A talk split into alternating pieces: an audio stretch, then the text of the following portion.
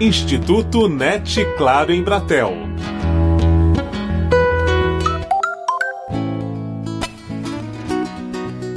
Um dos principais expoentes do realismo literário brasileiro, Euclides da Cunha é o homenageado da 17ª edição da Festa Literária de Paraty e o destaque deste podcast. Para entender como a obra do autor de Os Sertões continua atual mesmo após 110 anos da morte do escritor, o Instituto NET Claro em Bratel ouve o professor de Literaturas Brasileira e Hispano-Americana da Universidade da Califórnia, Leopoldo Bernucci, e a curadora da Flip, a jornalista e escritora Fernanda Diamante, que começa explicando por que o evento decidiu destacar a não ficção porque eu acho que a não ficção tem muito assunto para debate. Eu acho que a gente está num momento no Brasil em que as questões sociais, políticas, históricas estão muito em debate há anos já.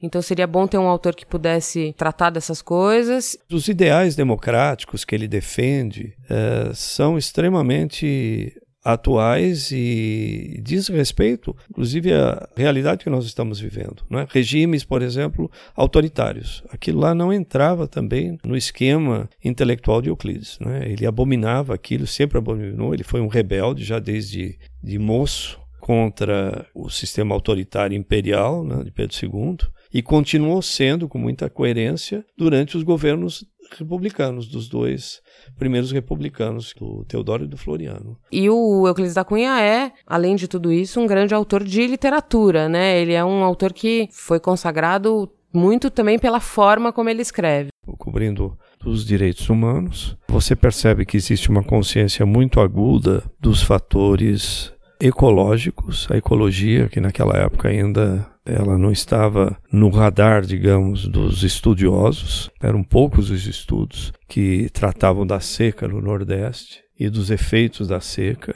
Vai ter barragem no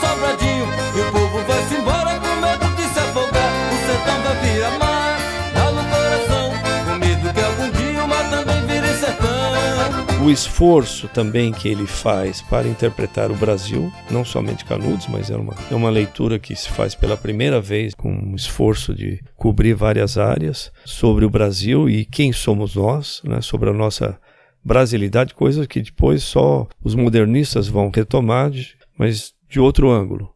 O nosso humano martírio aqui é reflexo de tortura maior, mais ampla, abrangendo a economia geral da vida.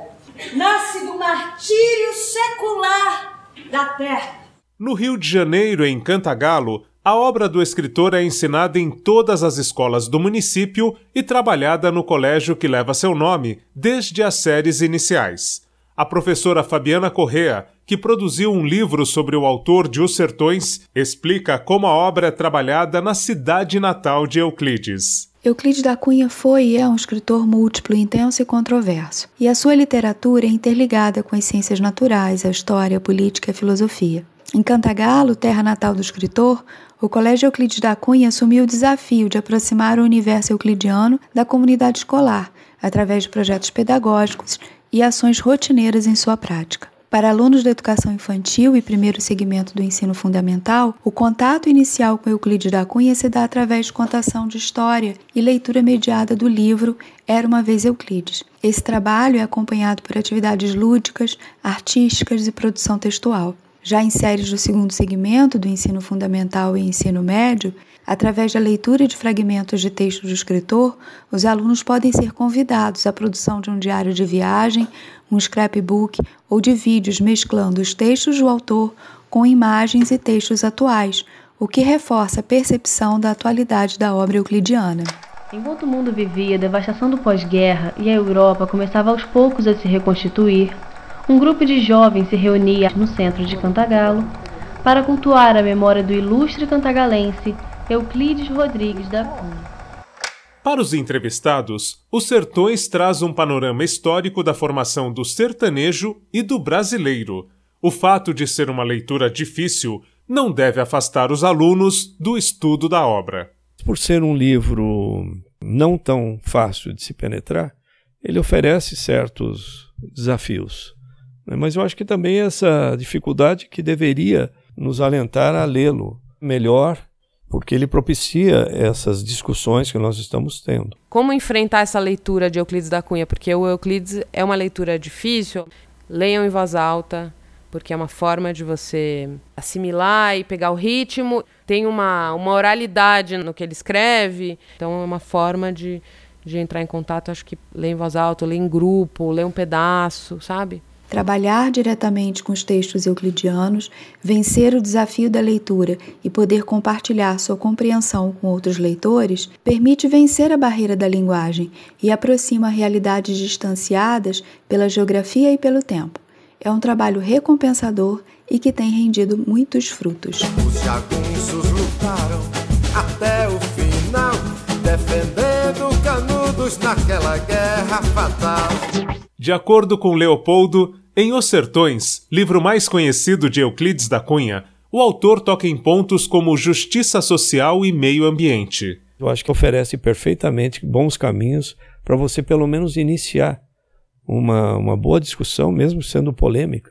Ele ser contraditório, né, e por isso também muito humano, ele está sendo lido e debatido hoje em dia. Né? A ideia para Flip é, inclusive, fazer uma leitura crítica, olhar para ele com os seus defeitos e com suas, suas muitas qualidades. Para escrever Os Sertões, ele teve que lançar mão de um cabedal de leituras é, monumental.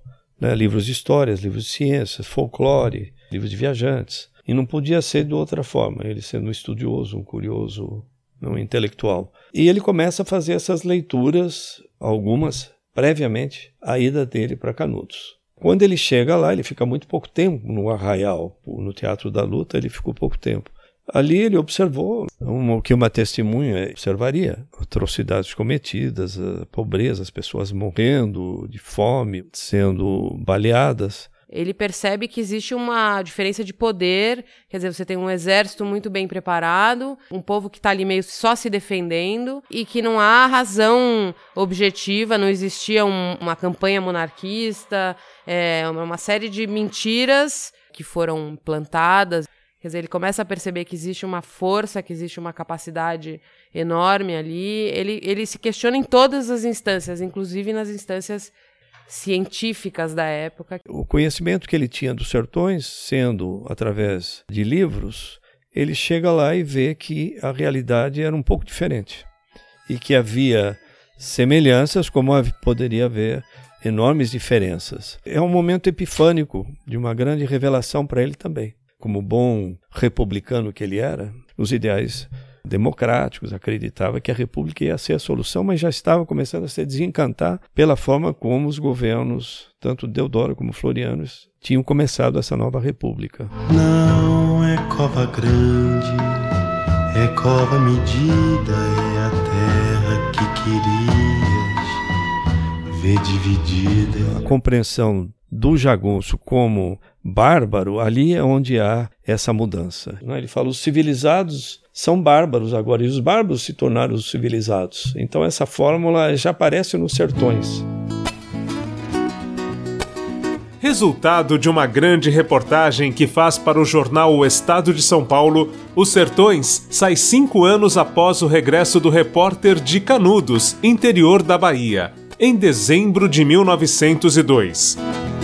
A luta até então era vista como uma batalha heróica para a salvação da República. A partir do livro, passa a ser denunciada como um crime. Considerado um retrato da desconhecida realidade do interior do Brasil, o livro se torna um documento histórico, além de ser uma obra-prima. Com apoio de produção de Daniel Greco, Marcelo Abude para o Instituto NET Claro em Bratel.